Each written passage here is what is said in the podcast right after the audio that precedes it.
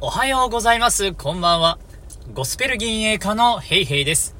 このチャンネルは、詩吟歴もゴスペル歴も長い私ヘイヘイによる声に関する話を好き放題楽しく喋っていきたいと思います。それでは行きましょ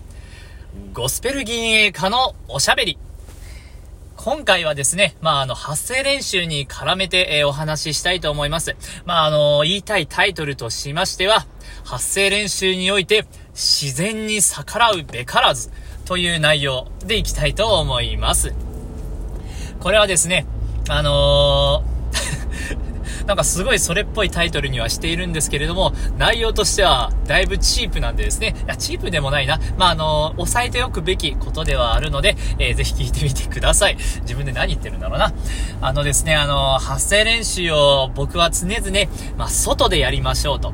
えー外出して外でやりましょうということを話してきています。というのもですね、室内で反響してくる声に慣れてしまっては、まあ、あの、全然喉が成長しないんですね。お腹も成長しない。えーより声の反響しにくい外で、のびのびと声を出す。えーそれをやることによってですね、え普通の人よりも一回りも二回りも違う声が得られるということで常々説いてきました。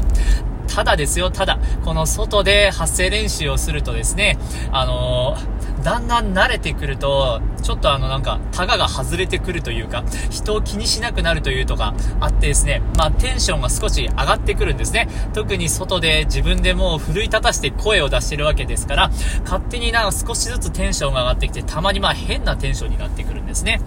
で、あのー毎日毎日やろうとすると、雨の日も風の日も大雪の日も、まあ僕はそれで5年間毎日続けてきたわけなんですけれども、それであの、時たまあの、勘違いしてしまうんですよ。俺の声はもうどこまでも届かせてやる。そしてこんな自然にも負けない風が吹こうが、ああ、俺は負けねえぞ、みたいな感じで、発声練習をするわけですよ。あの頃はまだ高校生ぐらいの年齢だったんで、まあ、とりわけなんですけどね。それで、えー一番やっちゃいけないことをしたんですよ。これはですね、風を、風が吹いている日に、風上に向かって、負けじとひたすら声を出すっていうことです。もうわかりますよね。うわ、俺こんな風なんかにも負けないくらい俺は実力をつけるんだみたいな感じで、ぐわーって声を出すんですけれど、もう瞬殺ですよ、瞬殺。ほんと、ものの数分でですね、もう声がガッサガサに枯れてくんですね。まあ、あの、外でやっているのと、あの、声がですね、向かい風だとより響かなくなるんですね。追い風だと声も一緒になんか遠くに飛ばしてくれるみたいで、経験則的に言うと。みたいで、あ、結構声響くじゃんって伸び伸びと出せるんですけど、向かい風になると、耳の方に結構雑音が風の音が入ってきたりするのもあるし、声もなかなか遠くに飛ばない。じゃあ無理やりもっと声を出そうっていう風に力んでしまうということもありますが、それ以上に、えーただ単に、え声が乾燥して、乾燥、喉が乾燥して、もうあっという間にダメージを受けて、もう、リタイアと いうことになってしまいます。まあ、こういう意味でですね、もう自然にはもうかなわないんですね、喉。喉はやっぱ風に特に弱いんです。そしてあの体調が悪い時、体調が悪い時も本当にやめた方がいいです。喉はあの筋肉と一緒なんですね、声帯のところ。まあ、腹式は本当いいんですよ。別に丹田は風邪ひいても別に動かしても問題はないんですけれども、声帯ですね。声帯は全く使わないっていうのは結構無茶な話なので、ほんのわずかにしろ使います。そして声帯は筋肉なので、えー、まあ、あの、調子の悪い時、風邪のひいてる時、そういった時に無理に酷使するとですね、よりダメージを受けてしまいます。あの、筋肉と一緒なんですよ。あの、超回復といって筋肉も一度、がっつり、えー削り取られて、その後に休ませるから、あ倍回復できるっていうことと同じでですね、筋肉、喉の方も、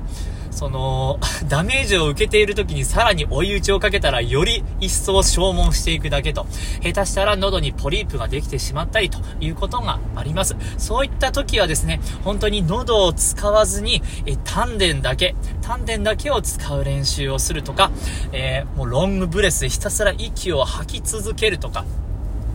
まあそんな感じですかね。まあ普通に丹田の筋トレをするっていうのもありですし、滑舌のトレーニングをやるとか、ウイロウリっていう、まあナレーションの練習を完全に暗記するようにするとか、まあ、結構できることはですね、いろいろあるんです。ほんと口をしっかり体操するだけでも、舌を回すトレーニングとかもあれ結構きついんですよね。まあ、あの、ほんといろいろ発声に関するトレーニングといってもやれることはたくさんありますので、えーとにかく自然に逆らおうとしない。まあ、特に風ですね。風。吹く方の風、引く方の風。両方において、え無茶をしないように、引き続き、特にこの乾燥の多い季節のトレーニング気をつけながら、やってき、やってみてもらえればいいのかなと思います。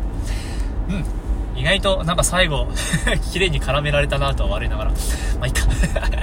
ということで、今日はこんな感じにしていきたいと思います。また別途ゴスペルチャンネルや詩吟チャンネルでそれぞれ特化した、あ真面目な方も行きたいと思いますので、引き続きよろしくお願いします。では、年末まであと少し、もう少し頑張っていきましょう。では、ゴスペル銀営家のおしゃべり以上です。ありがとうございました。